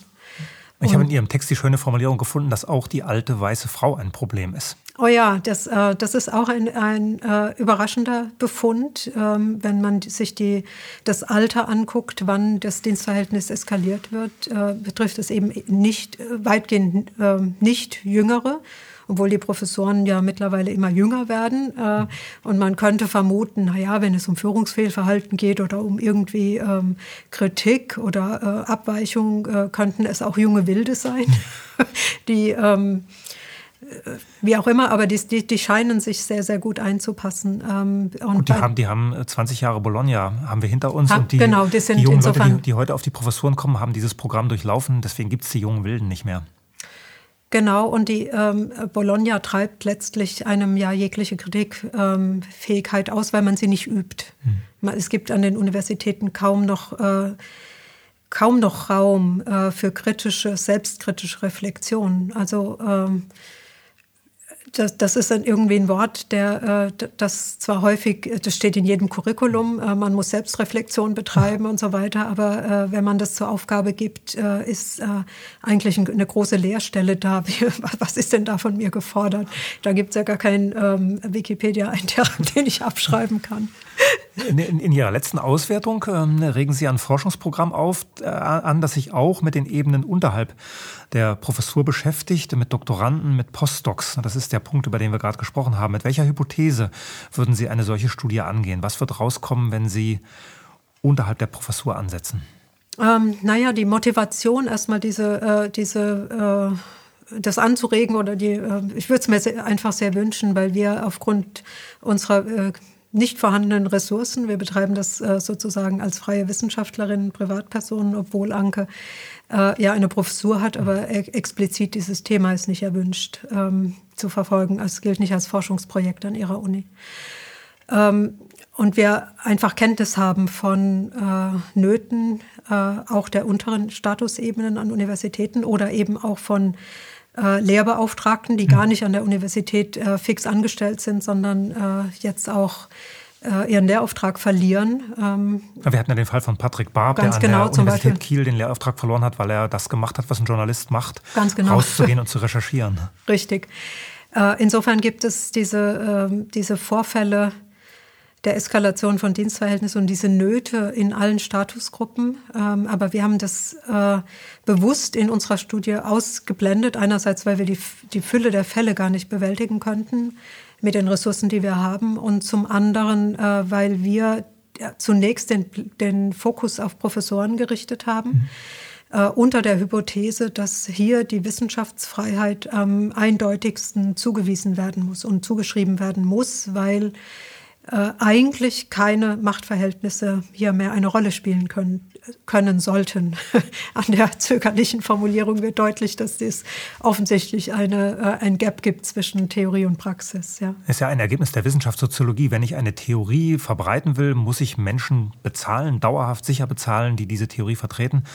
Deshalb ist die Professur der zentrale Punkt, an der sich Wissenschaftsentwicklung, an dem sich Wissenschaftsentwicklung entscheidet. Wenn ich eine Theorie nicht institutionalisiere auf einer Professorenebene, dann verschwindet die irgendwann wieder. Richtig. Und gleichzeitig, also ich bin schon äh, der Meinung, dass es auch gut ist, äh, Wissenschaftler fest anzustellen. Also mit einem äh, mit einem äh, gesicherten Einkommen zu versorgen, weil äh, äh, die Angst, die existenzielle Angst, den Job dauernd zu verlieren oder das Prekariat äh, befördert ähm, meines Erachtens weder Kreativität noch äh, die, den Mut, ähm, neue Erkenntnisse auch äh, aktiv zu vertreten. Ja.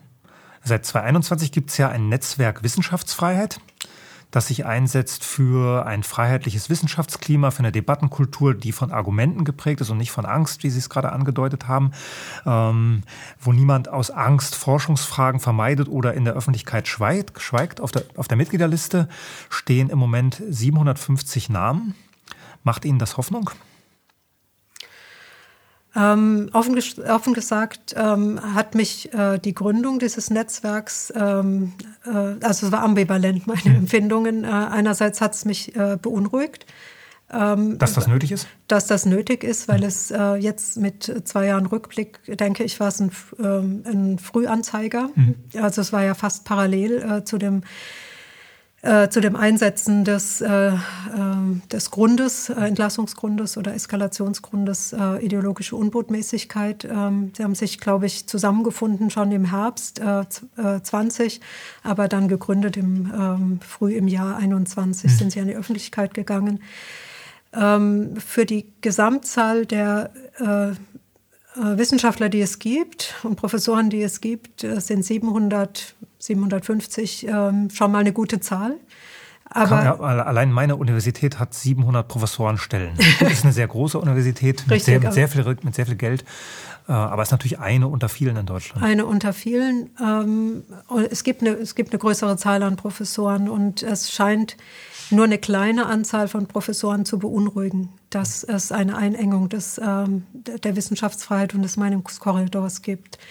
Äh, das Netzwerk ähm, Wissenschaftsfreiheit wird ja auch durchaus ähm, angegriffen und ähm, mit den üblichen ähm, Labeln überzogen.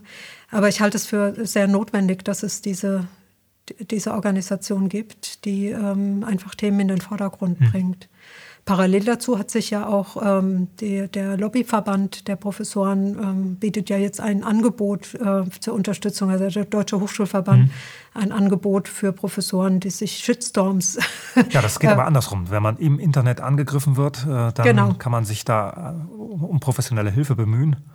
Ganz genau, das äh, ist also in der, in der Rechtsabteilung dort ein, äh, ein Angebot, mhm. das man dann als Mitglied abgreifen kann. Aber immerhin wurde ähm, na, ist, äh, ist auch ein Unterstützungsangebot, wenn, ähm, wenn Professoren sich mit anonymen Vorwürfen innerhalb der Universität äh, okay. konfrontiert sehen. Also das ist äh, durchaus aufgegriffen worden. Es gibt auch, mittlerweile gab es zwei Tagungen, dass sich, die sich äh, versucht haben, in der, in der Hochschulpolitik-Szene dieses Thema zum Thema zu machen. Äh, Umgang mit äh, anonymen Vorwürfen in der Wissenschaft war 2020 im Februar in Passau eine Tagung mhm. und jetzt in Wuppertal in diesem Frühjahr, ähm, April, ähm, März, April 23 ähm, war eine Tagung zum ähm, äh, Compliance ähm, dazu Wissenschaftsgovernance. Ja. Ähm, das Ergebnis daraus ist die Wuppertaler Erklärung zu vertrauenswürdiger Wissenschaftsgovernance, äh, was schon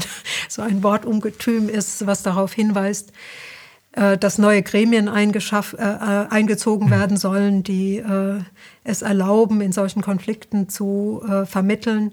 Diese Wuppertaler Erklärung interessanterweise listet im Grunde das, was wir vorhin unter rechtsstaatlichen Grundprinzipien äh, genannt haben, fast alle auf. Äh, Im Grunde Selbstverständlichkeiten, wie es im Umgang miteinander äh, man unterstellen würde und äh, setzt ganz klar bei den Universitätsleitungen oder bei den Präsidien an ähm, als diejenigen, die hier äh, in der Pflicht wären, ähm, deutlich äh, auch zur Klärung beizutragen mhm. und äh, zum Beispiel die Unschuldsvermutung einzuführen und alle Seiten zu hören. Das ist ein immerhin, immerhin finde ich äh, klingt nach Fortschritt, klingt nach Mut, äh, was bei dieser Tagung ähm, allerdings zu bemerken war, äh, war so eine eine Tendenz äh, nach ähm, nach einer Lösungssuche. Also man will ja in, in, in unserer Gesellschaft derzeit ganz schnell äh, ähm, Lösungen finden, und zwar eindeutige Lösungen, ähm, ohne dass man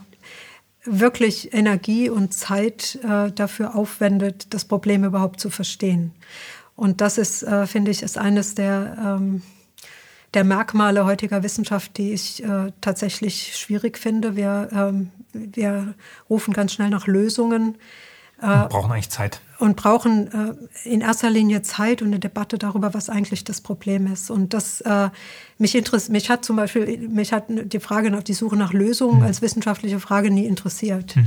sondern für mich war ähm, war Wissenschaft dann befriedigend ähm, oder wenn ich am Ende einer Arbeit mehr Fragen stellen konnte, klügere mhm. Fragen stellen konnte, die die das Phänomen oder ja, das Phänomen oder das Problem, je nachdem, wie man das äh, einengen möchte, ähm, besser fasst, ohne dass ich gleich eine Antwort habe. Hm. Ich habe eine Allensbach-Umfrage gefunden, die zu dem Zahlenverhältnis äh, passt, das Sie vorhin geschildert haben. 750 Mitglieder im Netzwerk Wissenschaftsfreiheit versus ein paar Zehntausend Professoren im deutschsprachigen Raum.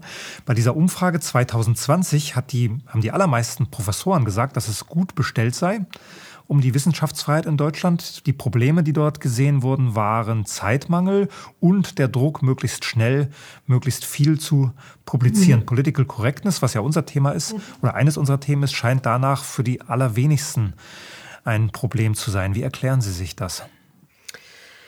Ähm, das war eine, die, die Umfrage war von 2020, ja. ja. Ähm, ich würde behaupten, dass die, äh, das Bewusstsein. Okay, es gibt also Hoffnung, denken Sie. ähm, das Bewusstsein darüber äh, mittlerweile sich ausgebreitet hat nach drei Jahren ähm, schwieriger Diskussion und äh, deutliche Verengung von Meinungskorridoren auf, äh, auf vielen Ebenen, ähm, was äh, Fragen des Friedens oder Krieges angeht, was äh, Fragen der Gesundheit angeht. Äh, da, das waren ja ähm, im Grunde Verteilungskämpfe für, mein, für Aufmerksamkeit und Meinung, äh, äh die ganz klar entschieden wurden. Ähm, ich würde vermuten, wenn Allensbach heute diese Umfrage machen würde, 23, ähm, oder würde ich hoffen zumindest, dass in der großen Zahl der, ähm, der Wissenschaftlergemeinde ein stärkeres Bewusstsein dafür ist, dass äh, hier tatsächlich was ähm, auf dem Spiel steht. Geben wir diesen Forschungsauftrag also an die Kollegen ja. vom Institut für Demoskopie In und genau. hoffen, äh, dass Sie recht haben und nicht ich. Aber ich wappne mich immer mit dem Schlimmsten und ich würde vermuten, dass die Ergebnisse 23 nicht anders sind als 20. Aber wir, das ist eine offene Frage, werden wir sehen. Wenn, wenn Heike Egner morgen als Wissenschaftsministerin aufwachen würde, was würde in der Hochschulpolitik als erstes passieren? Ach du liebe Güte. ähm, zunächst würde ich nicht Wissenschaftsministerin werden wollen, äh, weil die Politik mir nicht. Äh, und wollen zusagt. und wünschen war jetzt kein Thema. Sie war wachen, keine, Sie wachen, ich wache auf als auf, ja. äh, Wissenschaftsministerin. Ah, ich würde als erstes eine Debatte anstoßen, wozu hm. wir Wissenschaft ähm, in der Gesellschaft brauchen und möchten. Was wir, was wir von der Wissenschaft, was für eine Wissenschaft wir mögen. Hm ähm, und was wir, was wir benötigen, ähm, um ein, wenn man jetzt so idealistisch sagen möchte, ein gutes Leben für alle zu erreichen. Mhm. Ich glaube, diese Debatte würde ich anstoßen. Und ähm, wenn wir am Ende dieser Debatte, äh, sagen wir, zehn Punkte hätten, was wir von den Wissenschaftlern wollen, ähm, könnte man darüber nachdenken, erstmal alle zu entlassen und ein Bewerbungsverfahren durchzuführen. Äh, das, das, Modell kennen wir aus der DDR, klassische Abwicklung. Stimmt, wir, klassische wir Abwicklung. schließen die Institutionen, geben aber nicht die Idee Universität auf und machen äh, über diese Art von Verfahren äh, was völlig Neues. So ist das 1990, 91 in vielen Bereichen in Ostdeutschland gelaufen. Ich würde auch die Idee Universität nicht leichtfertig aufgeben mhm. wollen, weil es gibt äh, ähm, ein historisch äh, etwas Gewordenes, das nicht beabsichtigt hatte, mhm. zu dem zu werden, was wir heute sind. würde ich vermuten, ja. würde ich unterstellen. Das heißt nicht, dass in früheren Zeiten alles gut war, ganz und gar nicht. Äh, es gab äh, immer auch Machtmissbrauch, es gab immer auch ähm, Freundalswirtschaft, wie man das in Österreich sagen würde. Es gab immer äh, Entwicklungen, äh, die nicht gut waren und es gab auch immer schon äh, die Tendenz, äh, neue Erkenntnisse oder andere Meinungen zu unterdrücken. Das, das gab es schon immer. Ähm, dennoch gibt es so etwas wie die Idee der Universität, ähm, die ich versuchen würde, äh, neu zu füllen über ähm, erstmal eine Findung äh, mit möglichst vielen Facetten, was wir denn von Wissenschaft wollen und was wir von Universitäten wollen. Was müssen oder sollten Universitätsabsolventen ähm, leisten können? Also was, mit was sollten sie befähigt sein, außer eine Zeit in der Universität abgesetzt zu haben? Das äh, qualifiziert nicht. Erwachsen werden Urteilsfähigkeit er, Verantwortung übernehmen. Ja, das, das, gehört das ja zum Erwachsenwerden. Verantwortung für seine Entscheidung übernehmen und zu wissen, dass nicht alles, was man will, obwohl man alles dafür einsetzt, Wirklichkeit werden wird. Richtig. Wobei ich glaube, dass, das, ähm, dass man das heute schon nochmal betonen muss, dass Verantwortung übernehmen, äh, auch für Dinge, die nicht gut laufen, für alles andere übernehmen wir leicht Verantwortung, dass das zum Erwachsenwerden hm. dazugehört. Weil äh, ich, ich habe den zunehmenden Eindruck, dass äh, wir älter werden, aber nicht erwachsen werden. Und äh, Anke Uhlenwinkel sagte an einer Stelle mal, was machen wir, wenn unserer Gesellschaft die Erwachsenen ausgehen? Und äh, das ist eine offene Frage. Das klingt nach Zukunft. Ich glaube, das beschreibt die Gegenwart, diese Frage. Ja, absolut. Ich bin ja großer Fan von Raimund Unger, der diese, diese, dieses Problem in vielen Büchern diskutiert hat. Und der sagt ja, wir brauchen eine Krise. Man braucht eine Krise, zum Beispiel eine Entlassung an der Universität, um erwachsen zu werden, um Verantwortung zu übernehmen. Kann auch eine Gesundheitskrise sein. Bei ihm geht es ja viel um eher gesundheitliche, innere Prozesse auch. Ähm, aber man könnte natürlich auch einen äußeren Anlass haben für eine Krise. Richtig, aber es braucht ähm, letztlich, ich habe mich eine ganze Zeit auch mit äh, Gesellschaft, also der Frage damit beschäftigt, ob wir gesellschaftlich lernen können. Also ob wir als Gesellschaft lernen können oder nur ähm, ob, ob, Lernen äh, Erfahrung braucht. Ähm, und die Ergebnisse in dieser Gruppe waren eher pessimistisch, äh, brauchen die Erfahrung. Individuelle Erfahrung. Ja, ja, das kennt man ja auch aus der Katastrophenforschung. Dass, äh, wir hatten vorhin schon mal die drei Generationen. Mhm. Das, ähm, dort gibt es das Vergessen der dritten Generation. Also wenn die letzten lebenden Träger eines äh, katastrophalen, äh, katastrophalen Ereignisses oder zum Beispiel eines Krieges oder einer, ähm, einer Naturkatastrophe, wenn die ähm, wegsterben, stirbt das Wissen mhm. in dieser Gesellschaft. Und insofern ähm, spricht viel dafür, dass man eine Krise braucht.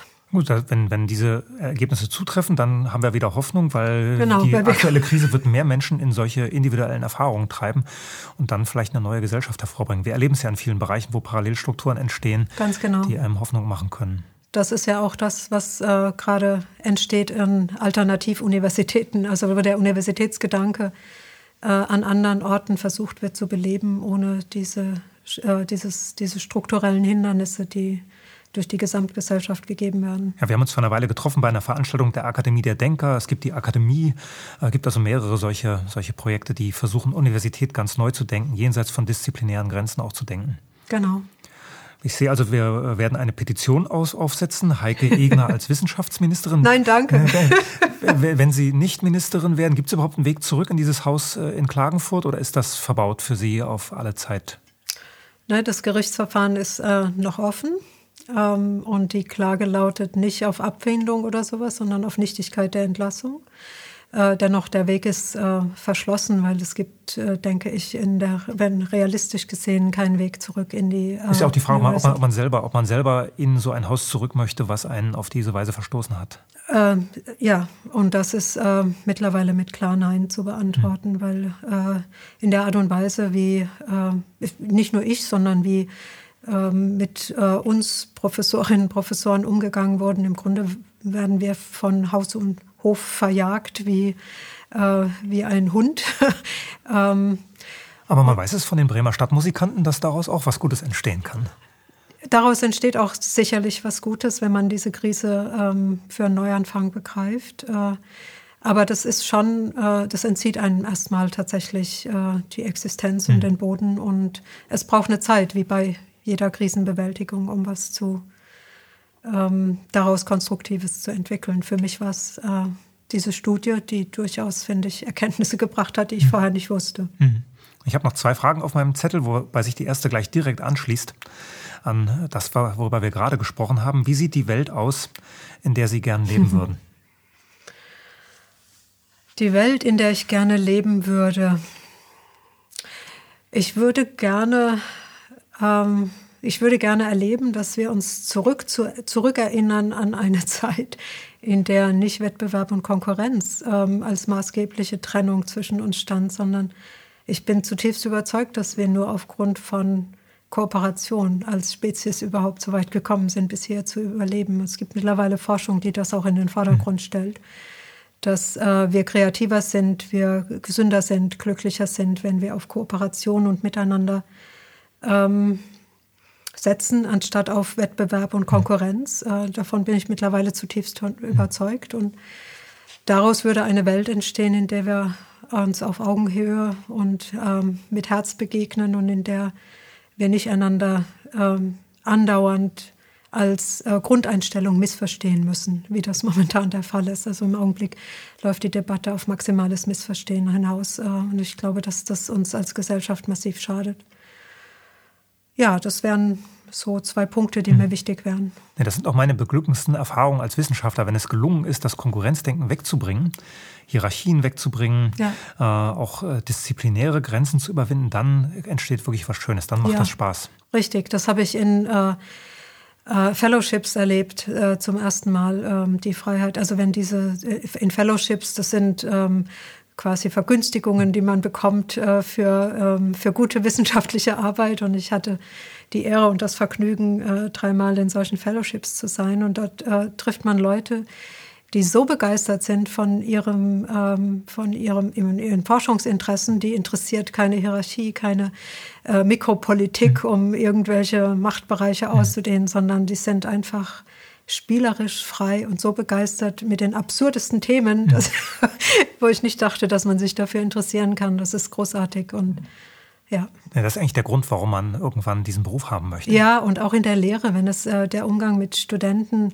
äh, wenn wir es schaffen, äh, in Seminaren äh, nicht das abzuspulen, was, äh, was zu tun ist, sondern gemeinsam Neuland betreten, hm. gemeinsam denken an, äh, an, an dem, was uns, was uns bisher unbekannt war. Das ist das, was am meisten Spaß macht, aber das hat kaum noch Platz. Ja. Meine letzte Frage zielt in eine sehr ferne Zukunft. Was bleibt von Heike Egner? Was sollte bleiben, wenn Sie Einfluss darauf hätten, was von Heike Egner bleibt? Ach du gut. oh, ich glaube von, ähm, ich glaube, ich wäre dankbar, wenn ich einen kleinen Beitrag leisten könnte, dass äh, dieses Thema, wo hier gerade äh, aus meiner Sicht massiv Unrecht geschieht, äh, wenn wir eine Debatte anstoßen könnten, ähm, um diese Dinge zu verbessern ich als Person bin da ähm, überhaupt nicht wichtig. Es, das, diese Frage liegt mir fern. Aber es schließt einen schönen Bogen zu dem, was wir jetzt 90 Minuten beredet haben. Vielen Dank. Das war eine weitere Ausgabe von Apolut im Gespräch. Wenn Ihnen das gefallen hat, teilen Sie es auf den Digitalplattformen. Gehen Sie vielleicht sogar über die Apolut-App auf die Server von Apolut und lösen sich damit von den Zensurplattformen. Spenden Sie möglicherweise sogar, nicht für mich, das wissen Sie, sondern für das großartige Team, das solche Gespräche wie das mit Heike Egner möglich macht. Bleiben Sie uns gewogen.